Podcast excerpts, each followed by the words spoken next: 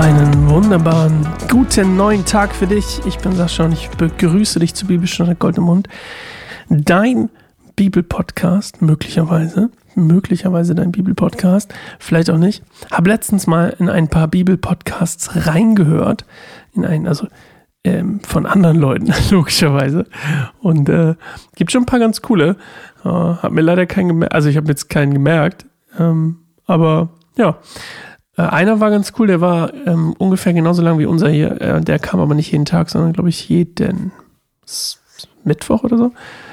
Aber ja, der, der hat mir am besten gefallen. Und ähm, die hatten aber auch eher so, ähm, das war schon fast eine Mini-Predigt. Aber ist ja auch egal. Also, falls ihr Lust habt auf noch mehr Bibel da draußen auf Spotify oder Apple Podcasts, gibt es auch noch mehr coole Bibel-Podcasts. So.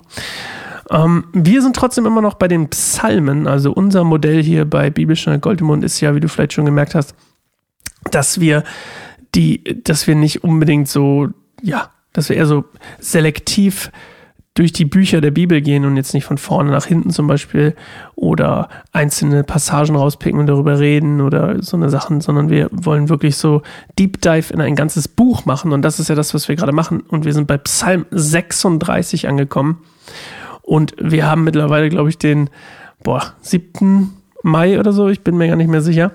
Und für mich gerade, während du das hier hörst, ist bei mir noch der 6. April, also quasi Gründonnerstag. Jetzt beginnt die Osterzeit. Und deswegen, ähm, ja, nee, deswegen auch nicht, aber sonst will es ja auch machen. Aber ich würde gerne kurz beten und, äh, und dann eine kleine Mini-Stille Zeit rein und dann fangen wir direkt an mit Psalm 36. Jesus, danke, dass du da bist. Danke, dass du für uns, ich sag's jetzt einfach mal trotzdem, obwohl es, wenn ihr das hier hört, nicht mehr so ist, aber danke, dass du ähm, für uns ja ans Kreuz gegangen bist. Danke, dass du für uns gestorben bist und dass du ja das, was wir hier Ostern feiern, irgendwie, dass es so ein absolut krasses Ereignis war, das wirklich so einen unglaublich zentralen Mittelpunkt in unserem, in unserem Glauben einnimmt. Und ähm, ich bete, dass du uns berührst, dass du uns, dass du uns auch weiterhin irgendwie in eine Beziehung mit dir führst und dass wir vor dir jetzt zur Ruhe kommen können, um, um dein Wort zu hören.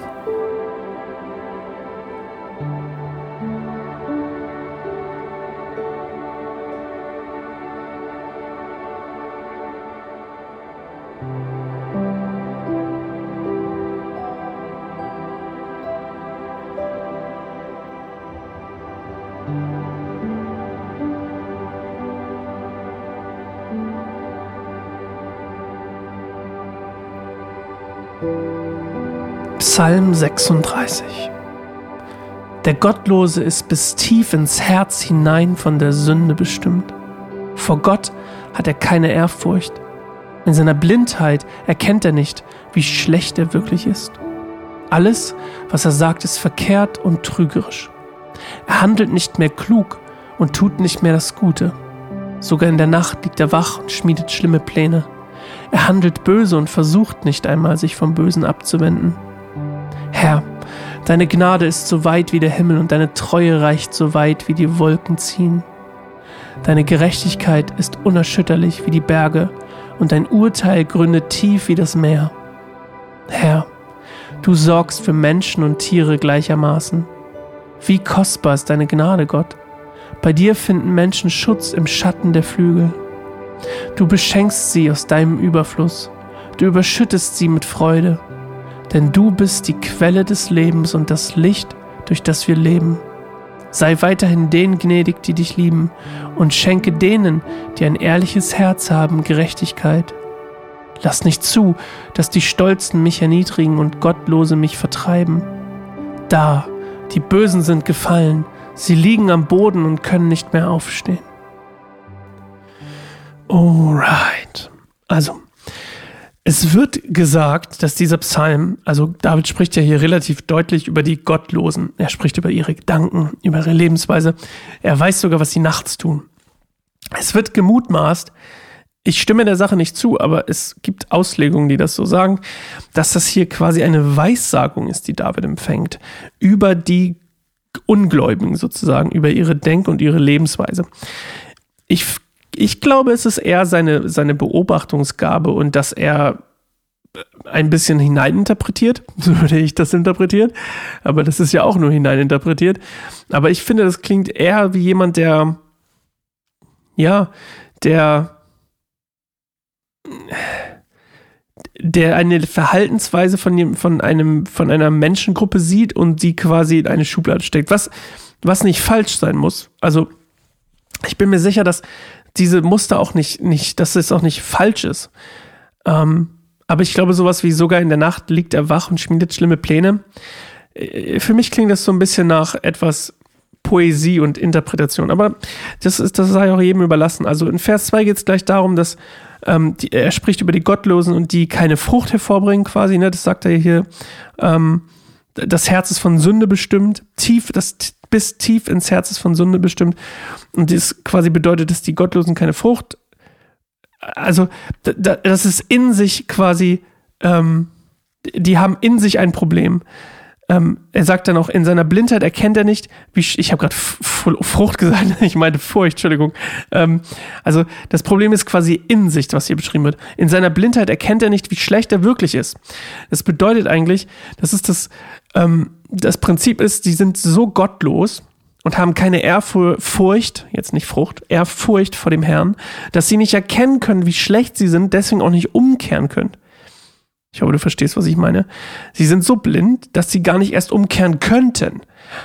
das ist so ein bisschen, was ich hier so rausgelesen habe. Und weil sie auch keine Ehrfurcht oder keine Furcht eigentlich vor Gott verspüren, bleiben und handeln sie auch weiterhin gottlos. Ja, wie so eine Spirale. Und weil sie so handeln, bleiben sie auch blind. Und weil sie blind sind, handeln sie auch so weiter. Und das geht immer so weiter. Und das ist quasi das, was David hier so sagt. Und und, und dann geht er ja quasi weiter und sagt, dass, ähm, dass sie, dass sie, also ich sehe hier gar nicht so richtig einen, ähm, er sagt dann ja, Herr, deine Gnade ist so weit wie die Himmel und deine Treue reicht so weit wie die Wolken ziehen. Aber er, ich, ich finde nicht, dass er das so auf die Gottlosen bezieht. Weißt du, was ich meine? Also, es klingt jetzt nicht so, dass man sagt so, hey, ich bete jetzt für diese Gottlosen. Das ist sowieso was, was mir aufgefallen ist äh, bei den Psalmen. Er, er spricht davon, dass die Gottlosen weggetilgt werden sollen, seine Feinde sollen weggetilgt werden und die Gottlosen sollen verdürren und bla bla bla.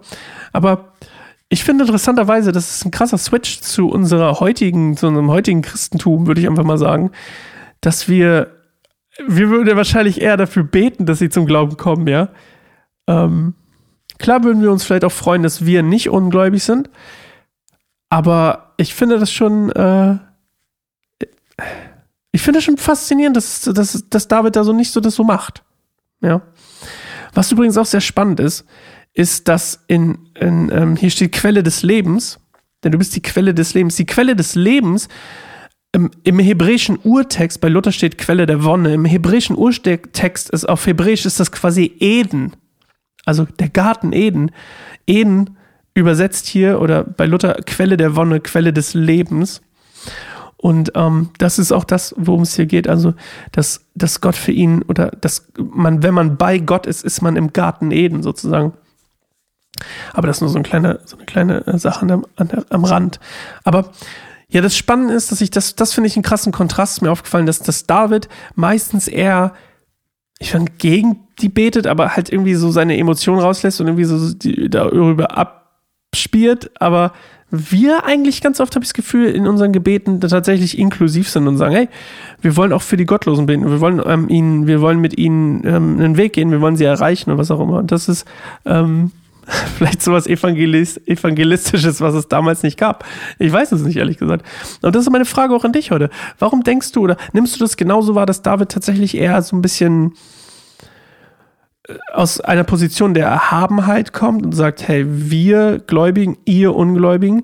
Und ähm, was denkst du, ist so der Knackpunkt, ähm, wenn es so wäre, wenn du das genauso siehst, was ist so der Knackpunkt oder der Punkt, wo du sagen würdest, ja, ähm, das hat sich jetzt durch, das hat sich das durch Jesus geändert oder, oder woher kommt das, dass David es nicht macht und dass wir trotzdem irgendwie die Psalme auch so hochhalten und so lieben, aber im Prinzip auch so eine Sachen drinstehen wie eben, ja, die Gottlosen, die Feinde sollen umkommen und Jesus sagt, hey, ich bete eigentlich basically für meine Feinde.